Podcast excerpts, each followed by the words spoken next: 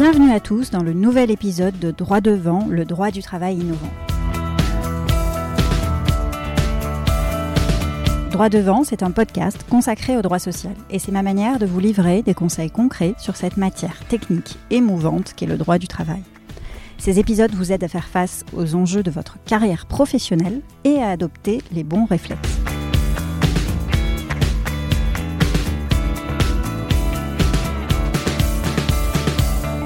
Si vous souhaitez m'aider à diffuser plus largement ce podcast, eh bien, nous laisser 5 étoiles sur l'application Apple Podcast et un avis ce qui nous aide à le faire connaître davantage. J'en profite euh, pour remercier un de nos auditeurs, Maxime Ex Constage, qui nous dit « Je vous remercie pour ces podcasts réalisés sur le thème du risque de requalification.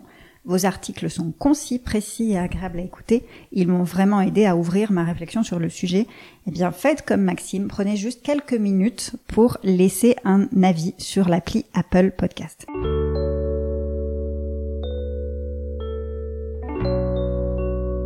Alors cette semaine, dans Droit devant, nous parlons de rémunération variable.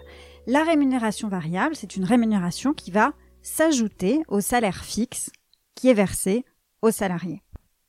Elle est souvent utilisée comme levier pour motiver les salariés à s'investir dans leur poste et pour s'assurer du bon accomplissement des missions qui leur sont confiées.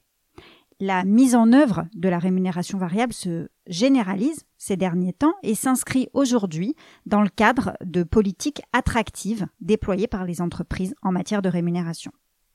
Au départ, les rémunérations variables étaient plutôt utilisées pour rémunérer les commerciaux en fonction de l'atteinte d'objectifs de vente mais désormais, elle est très répandue chez les salariés et notamment chez les cadres.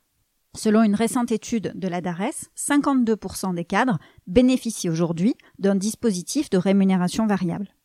Et toujours selon cette même étude, eh bien, la part variable de la rémunération représente en moyenne plus de 20% de la rémunération brute totale. Cela peut même aller jusqu'à 40% chez les cadres dirigeants.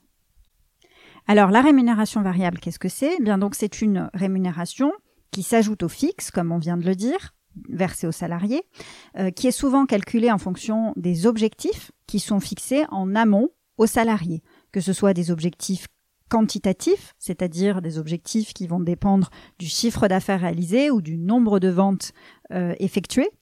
Il peut aussi s'agir d'objectifs qualitatifs, d'objectifs relatifs à l'attitude du salarié ou à son état d'esprit.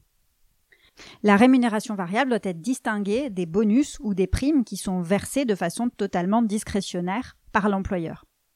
Les bonus et les primes discrétionnaires sont parfois aussi prévus par le contrat de travail, souvent en moyen d'une clause selon laquelle il est dit que le versement et le calcul du bonus discrétionnaire est laissé à la libre appréciation de l'employeur.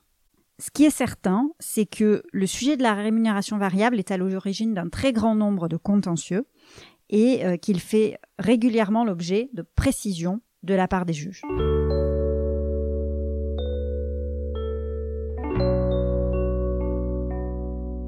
Alors, la principale question qui nous est posée au cabinet euh, est la suivante. Comment est-ce que le montant de la rémunération variable ou de la prime euh, d'objectif est déterminé par l'entreprise?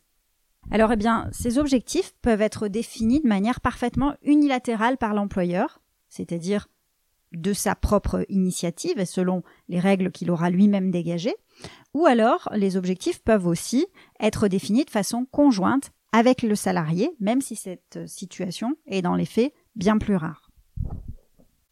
Ce qui est certain, c'est que si le contrat de travail prévoit que l'employeur doit consulter le salarié pour fixer les objectifs, qui doivent être fixés donc d'un commun accord par exemple, eh bien, il ne va pas pouvoir s'en exonérer.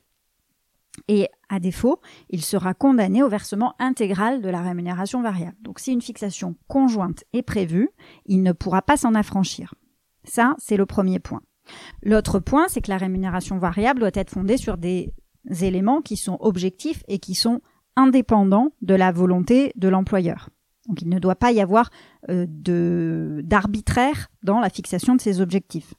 D'ailleurs, les objectifs et la base de calcul de la prime doivent être portés à la connaissance du salarié en début d'exercice. Donc même si l'accord du salarié n'est pas euh, requis pour fixer l'objectif, eh bien, on doit néanmoins lui faire part de ces objectifs et les porter à sa connaissance. L'employeur ne va pas pouvoir, par exemple, en plein milieu d'un exercice, fixer des objectifs euh, différents de ceux qui étaient prévus au début de l'exercice. Ou alors, il ne va pas pouvoir déterminer des objectifs en juin, alors même que l'exercice a commencé en janvier. Parce que la fixation d'objectifs en cours d'année n'est pas opposable aux salariés.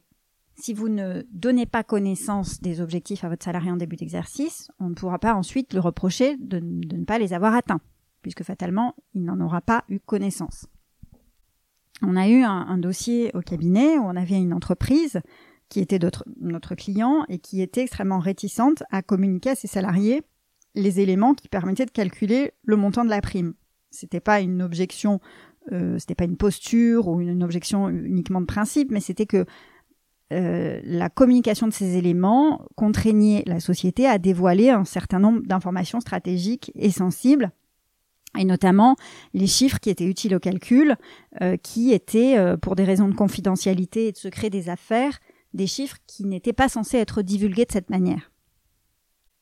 Face à l'insistance des salariés d'obtenir la communication de ces chiffres, eh nous sommes finalement parvenus à euh, initier un dialogue et à revoir la politique de rémunération variable. Donc nous avons euh, initié un dialogue et remis à plat en fait le calcul et les données chiffrées de la rémunération variable, de sorte que l'employeur à l'avenir ne soit plus embarrassé euh, par la communication de données sensibles. Et donc on a, on a réajusté la politique de rémunération variable qui nous contraignait en l'état à divulguer des données que l'employeur ne souhaitait pas divulguer.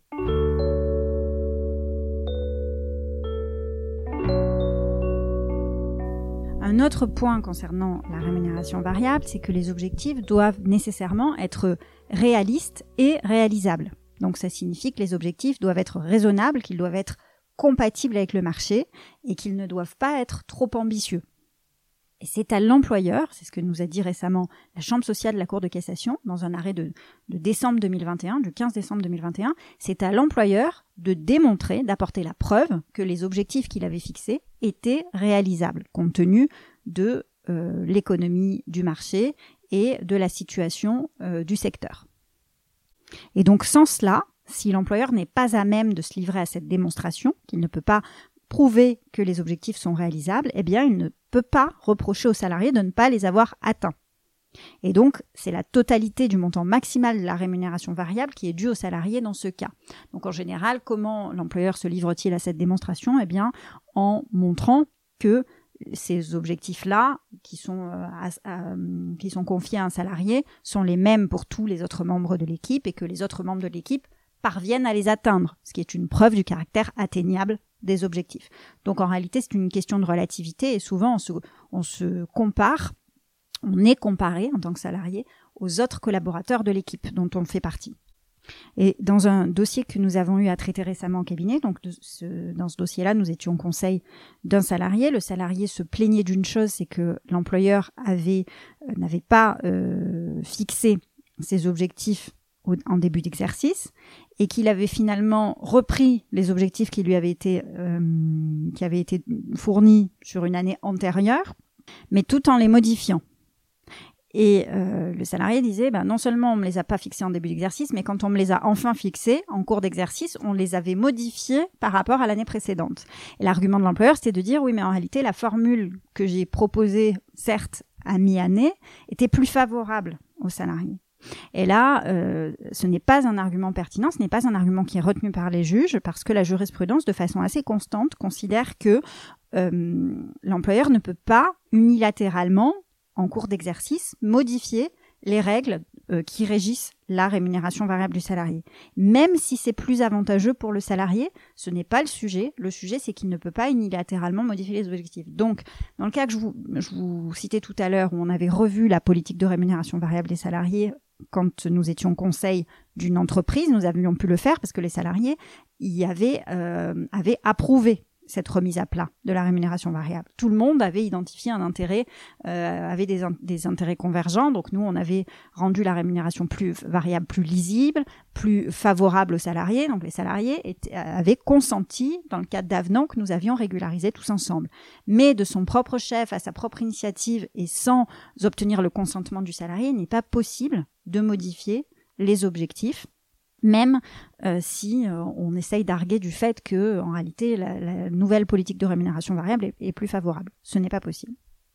Une autre question qui nous est régulièrement posée sur le sujet de la rémunération variable, c'est comment savoir si la rémunération variable m'est due? En général, ce qui se passe, c'est qu'effectivement, il y a un entretien annuel d'évaluation. L'employeur va évaluer à cette occasion l'atteinte des objectifs, qui peut être donc total ou partiel, et puis euh, fixer les objectifs pour le nouvel exercice. Et c'est à ce moment-là, en général, que le salarié et l'employeur échangent sur les objectifs qui ont été atteints par le passé et qui devront être atteints sur le prochain exercice.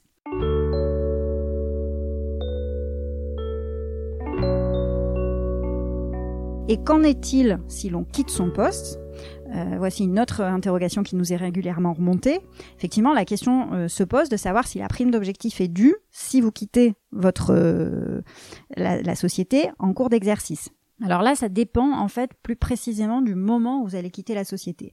Si vous réalisez l'exercice complet, en admettant que l'exercice ait lieu du 1er janvier au 31 décembre, euh, il n'y a pas de raison, si vous quittez la société en euh, février de l'année N plus 1, que la prime sur objectif ne vous soit pas versée. C'est ce que dit d'ailleurs la jurisprudence qui dit que euh, on ne peut pas conditionner le versement de la prime à une condition de, de présence postérieure à euh, la période pour laquelle les objectifs ont été réalisés. Et même si la condition de présence figure dans le contrat de travail, peu importe. Le droit à rémunération, euh, qui a été acquis au cours d'une période qui a été intégralement travaillée, eh bien, il ne peut pas être soumis à une condition de présence à une date postérieure de versement. Donc ça, c'est une position qui est assez, euh, assez unanime de la part de la Chambre sociale. En revanche, si vous quittez l'entreprise en cours d'exercice, donc toujours pareil, on a un exercice qui va du 1er janvier jusqu'au 31 décembre, il se trouve qu'en juin, vous quittez la société, la prime annuelle va vous être due au prorata du temps de présence que vous avez passé, donc pendant les six mois que vous avez passé, dans l'entreprise. Et à ce moment-là, ce sera un prorata qui sera effectué par l'employeur. Mais alors, soyez bien vigilants parce qu'il ne faut pas confondre la rémunération variable dont le versement va être conditionné à l'atteinte d'objectifs et le bonus qui lui va être discrétionnaire et qui va être versé par l'employeur et qui sera à sa libre appréciation. Et là, pour les bonus discrétionnaires, eh bien à ce moment-là, le versement va pouvoir être conditionné à une condition de présence dans l'entreprise. Donc c'est différent de la rémunération variable. Un bonus discrétionnaire peut être conditionné à une, à une, à une condition de présence, justement. Alors que faire maintenant quand on veut contester l'absence de versement de sa rémunération variable? Puisque, on le sait, les rémunérations variables sont à l'origine de nombreux contentieux devant les conseils de prud'homme, euh, eh bien, à ce moment-là, la première chose à faire, c'est de demander à l'employeur des explications sur l'absence de versement ou le détail du calcul si on conteste le calcul. Donc, on, de préférence, on fait cette demande de précision par courrier recommandé avec accusé de réception. Donc à ce stade, il faut vraiment rassembler des preuves qui visent à établir que vous avez atteint vos objectifs et que la prime ou la rémunération variable vous est due. Et on sait que la constitution des preuves est, délicate dès lors que vous avez quitté l'entreprise, puisque vous, a priori, vous n'aurez plus accès à vos emails professionnels, ni à tous les documents qui pourraient servir votre dossier. Donc l'idéal, c'est vraiment de conserver ces éléments avant le départ de l'entreprise. Et si euh, votre courrier eh bien, ne produit pas les effets escomptés, à ce moment-là, il va être possible de saisir le juge prud'homal pour lui demander de condamner l'employeur au versement de la rémunération variable. Éventuellement, cette demande pourra être faite en référé, c'est-à-dire devant le juge de l'urgence et de l'évidence, dès lors que le bonus est figé dans votre contrat de travail et que vous disposez des éléments de preuve pour montrer eh que cette rémunération variable vous était due. Donc voilà pour ces éléments sur la rémunération variable et les bonus discrétionnaires. Nous espérons que cet épisode vous a été utile et à très bientôt dans le prochain épisode de Droit devant.